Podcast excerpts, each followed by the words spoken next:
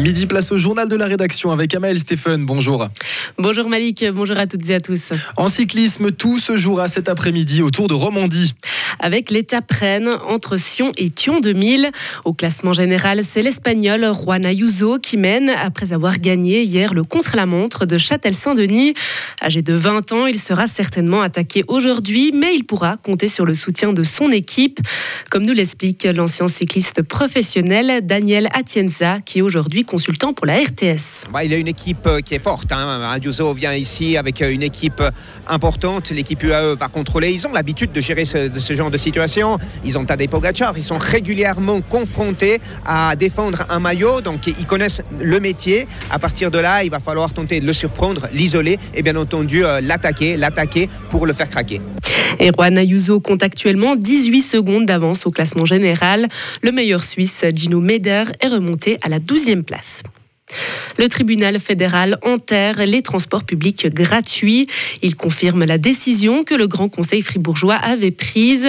Les Verts, le Parti socialiste et trois privés avaient fait recours. L'initiative populaire cantonale pour la gratuité des transports publics a été déposée en décembre 2020 avec plus de 8600 signatures. Selon la justice fédérale, ce texte est contraire à la Constitution car les prix payés par les usagers des transports publics couvrent une part appropriée des coûts. Barack Obama est attendu ce soir au Hallenstadion à Zurich. Pour une soirée qui parlera de la responsabilité entrepreneuriale et de la transformation par l'action. Cette première visite de l'ancien président en Suisse est minutieusement planifiée. La ville de Zurich est responsable de sa sécurité en collaboration avec le service secret américain. Un selfie avec le 44e président des États-Unis coûte 2500 francs.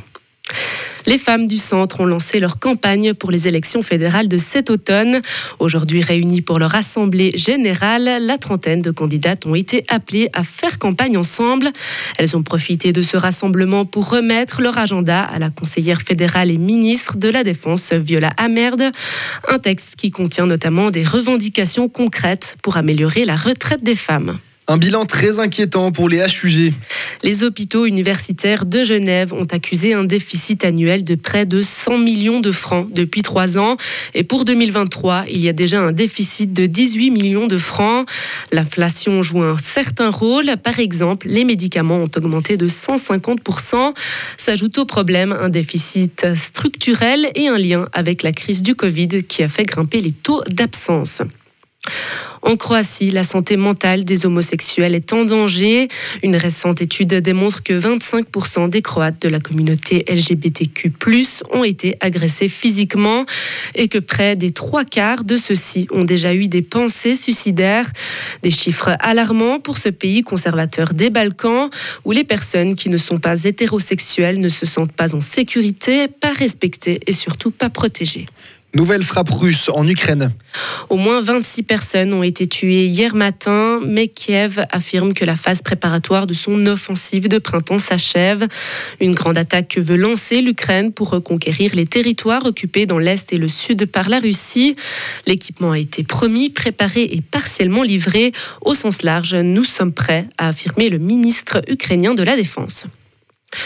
Au Soudan, les combats entrent dans leur troisième semaine. Le pays est plongé dans le chaos depuis l'éclatement d'une sanglante lutte au pouvoir qui oppose le chef de l'armée et les paramilitaires. Le conflit a déjà fait plus de 500 morts. Les civils qui tentent de fuir ou de, fuir ou de survivre subissent de fortes pénuries, notamment d'électricité, d'eau et de nourriture. Et on termine, Amael, avec un héros de la Méditerranée.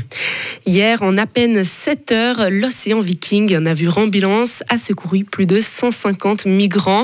Il naviguait en Méditerranée centrale dans une zone de recherche maltaise.